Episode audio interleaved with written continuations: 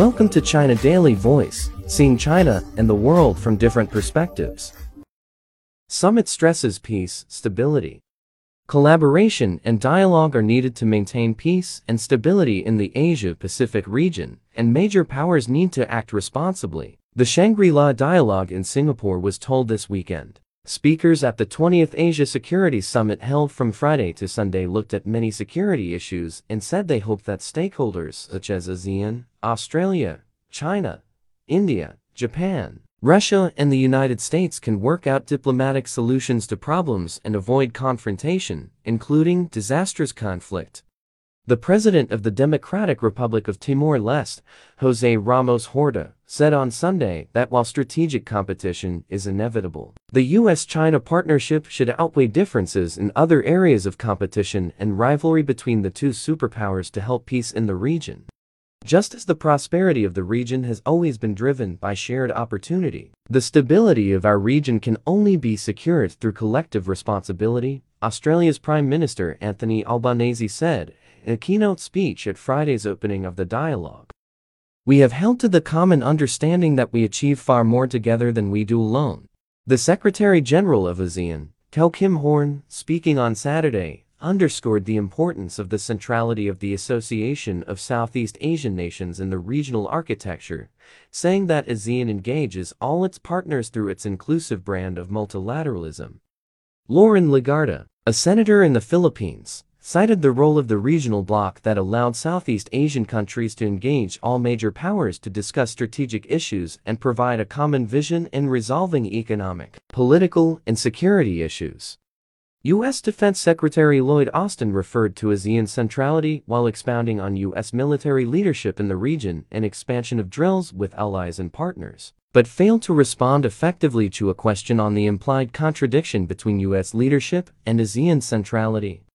Yet he stressed that the U.S. does not seek a new Cold War and that opening lines of communication with China is essential, especially between two countries' defense and military leaders.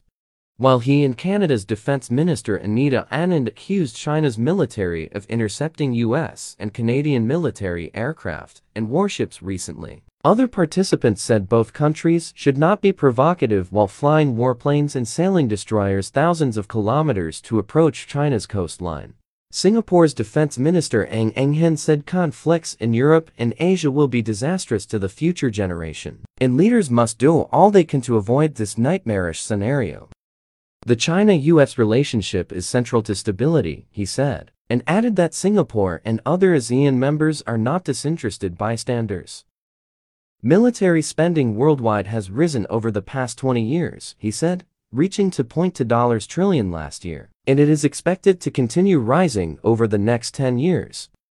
Responding to a question on Japan, he said, the single most important thing that Japan can do for the stability of ASEAN and Asia is to improve relations with China. Prosperity is goal. Cambodia's Deputy Prime Minister and Minister of National Defense General Tea Banh said that all the organizations should be congratulated if they are created for peace, security and prosperity in the region. Yet if they negatively affect stability in the region, we will have to find ways in order to discuss.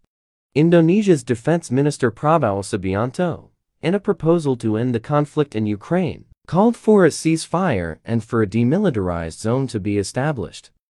The zone could be observed and monitored by a peacekeeping force deployed by the United Nations, he said, and proposed that the Shangri-La dialogue find a mode of voluntary declaration urging both Ukraine and Russia to immediately start negotiations for peace. Prabowo stressed that compromise and diplomacy are essential to peace and stability, citing numerous cases across continents. Sagala Ratnayake, Sri Lanka's chief of staff to the president and national security advisor, voiced his worry about increased tensions in the Indian Ocean region. It is crucial for all stakeholders in the Indian Ocean region to prioritize the constructive dialogue in the pursuit of shared interests, he said.